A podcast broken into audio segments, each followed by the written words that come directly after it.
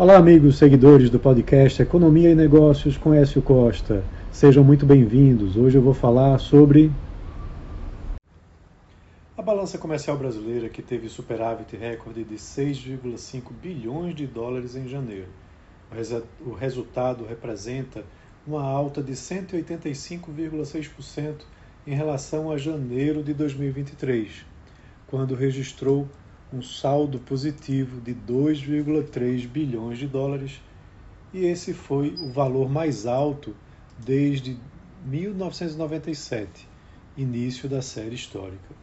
As exportações somaram 27 bilhões de dólares em janeiro, uma alta de 18,5% em relação a 2023, quando atingiu 22,8 bilhões.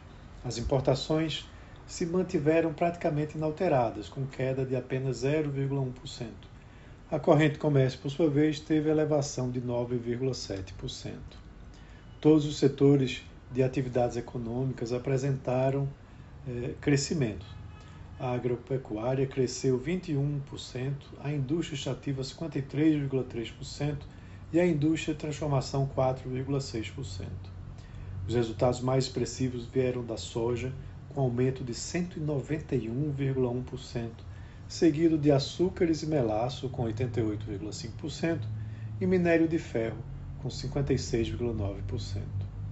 China, Hong Kong e Macau tiveram um crescimento impressionante de 53,1%, seguido pelos Estados Unidos com elevação de 26,8%.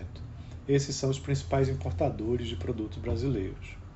A União Europeia e a Argentina apresentaram quedas de 17,7% e 25,4%, respectivamente. O resultado contraria as expectativas de pior desempenho das exportações do agronegócio para o ano 2024, influenciadas pelas condições climáticas adversas deste ano, mas e também pelo excelente resultado que o agronegócio já tinha obtido em 2023.